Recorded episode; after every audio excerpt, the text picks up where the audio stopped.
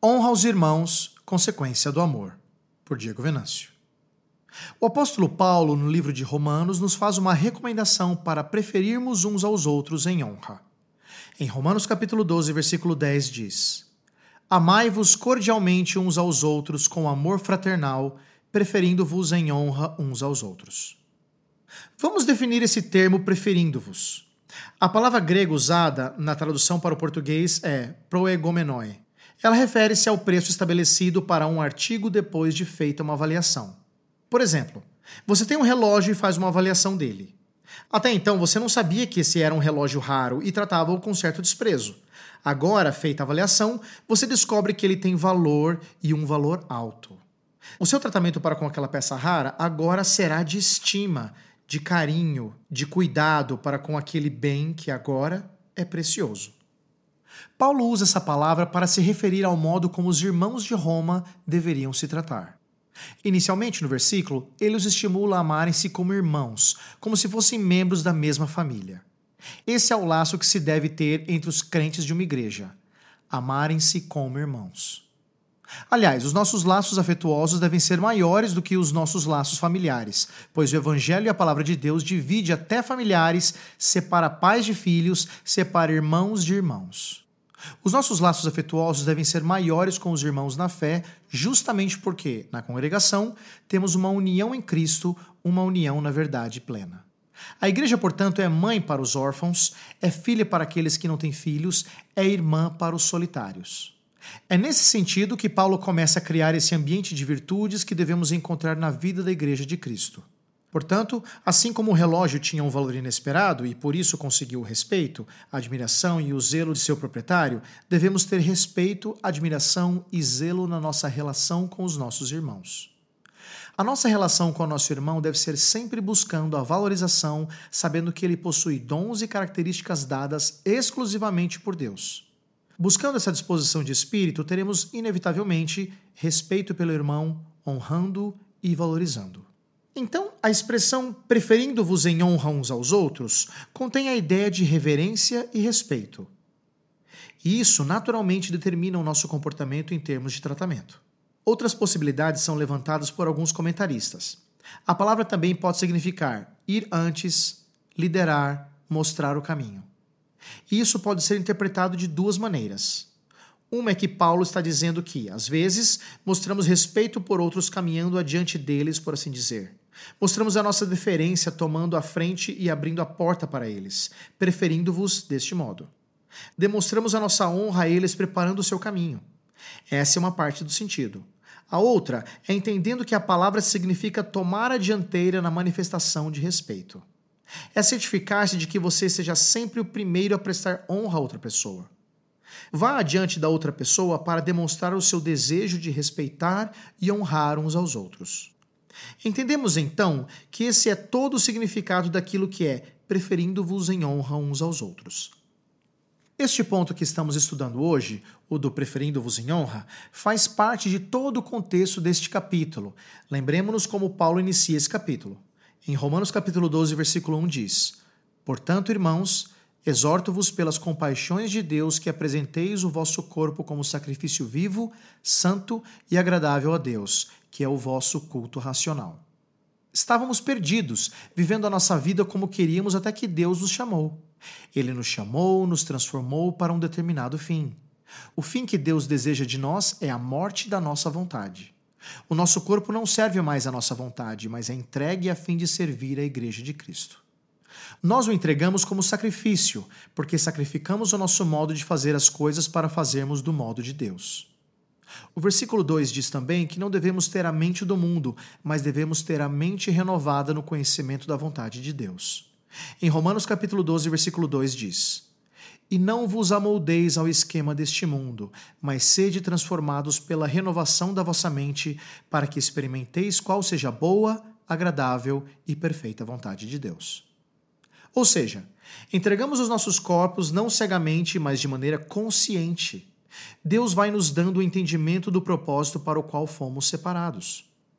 E logo no versículo 3 ele diz, em Romanos capítulo 12, versículo 3: Porque pela graça que me foi dada, digo a cada um dentre vós que não pense de si mesmo mais do que convém.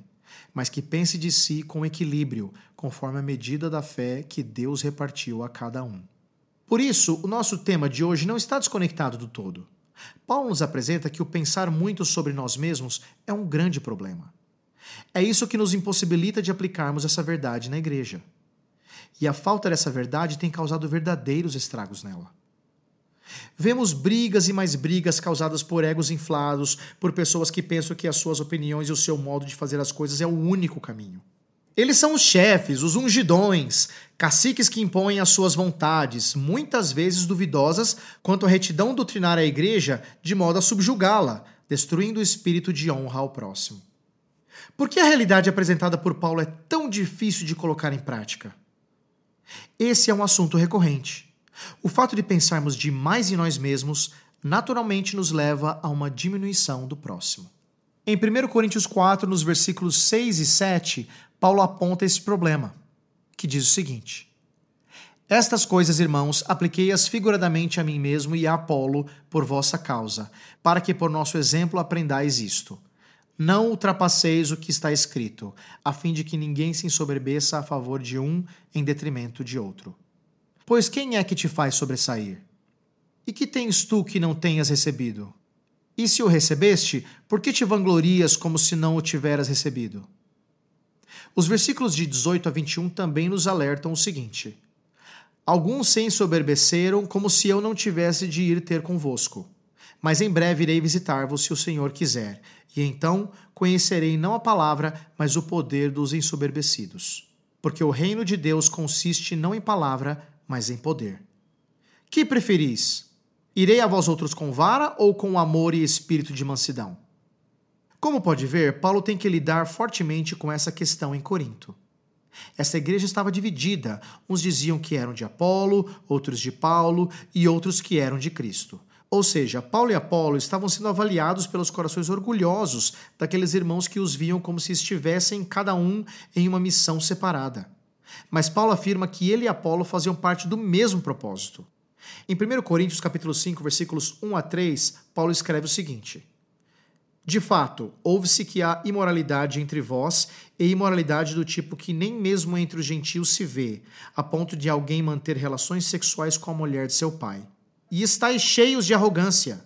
Não devíeis, pelo contrário, lamentar e expulsar do vosso meio quem cometeu isto? Embora eu esteja ausente fisicamente, estou presente em espírito e já julguei quem fez isso como se estivesse presente. A questão em Corinto era maior do que apenas suportar um pecado escandaloso dentro da igreja. Além de tudo, eles ainda eram ensoberbecidos.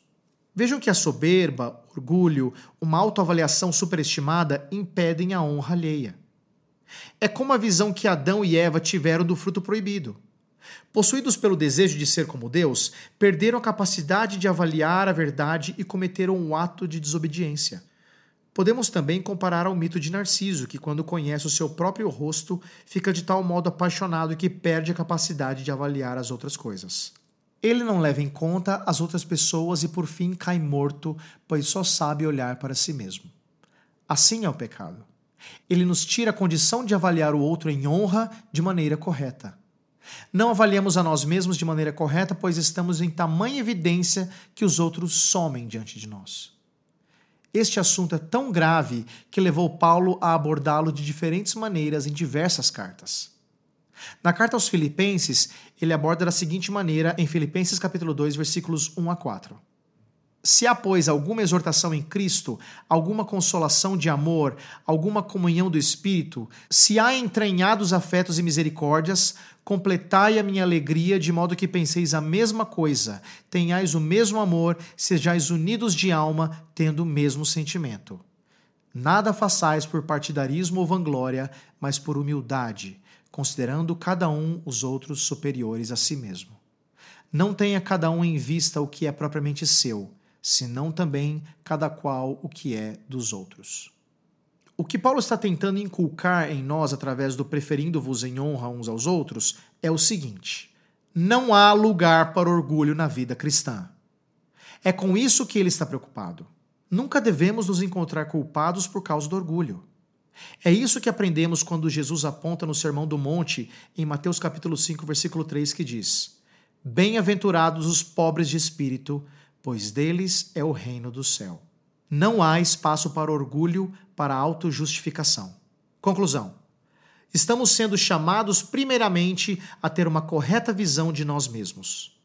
Encontramos Paulo dizendo em 1 Coríntios capítulo 15, versículos 8 a 9, que ele é o derradeiro de todos os apóstolos. Em Efésios capítulo 3, versículo 8, ele se chama de o menor de todos os santos. Isso não é falsa modéstia, é uma verdade antropológica. A carta aos Romanos, a partir do capítulo 12, coloca em prática tudo o que foi ensinado até o capítulo 11. Qual é a visão antropológica da carta aos Romanos? Quem é o homem? Vejamos. Em Romanos 1, o homem é aquele que deve receber a ira de Deus pela sua perversão, pois não reconhece naturalmente a criação de Deus. Não damos glória a ele. Ao contrário, temos uma visão deturpada da nossa sexualidade, da nossa natureza, das nossas relações e desprezamos o conhecimento de Deus para nossa recuperação. Em Romanos capítulo 2, praticamos exatamente as coisas que condenamos nos outros.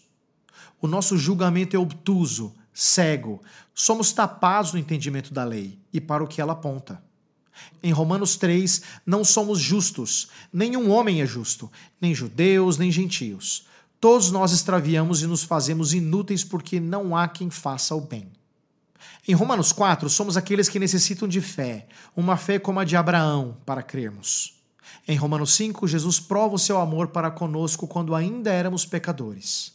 Em Romanos 6, recebemos a graça e agora temos uma nova natureza contra o pecado.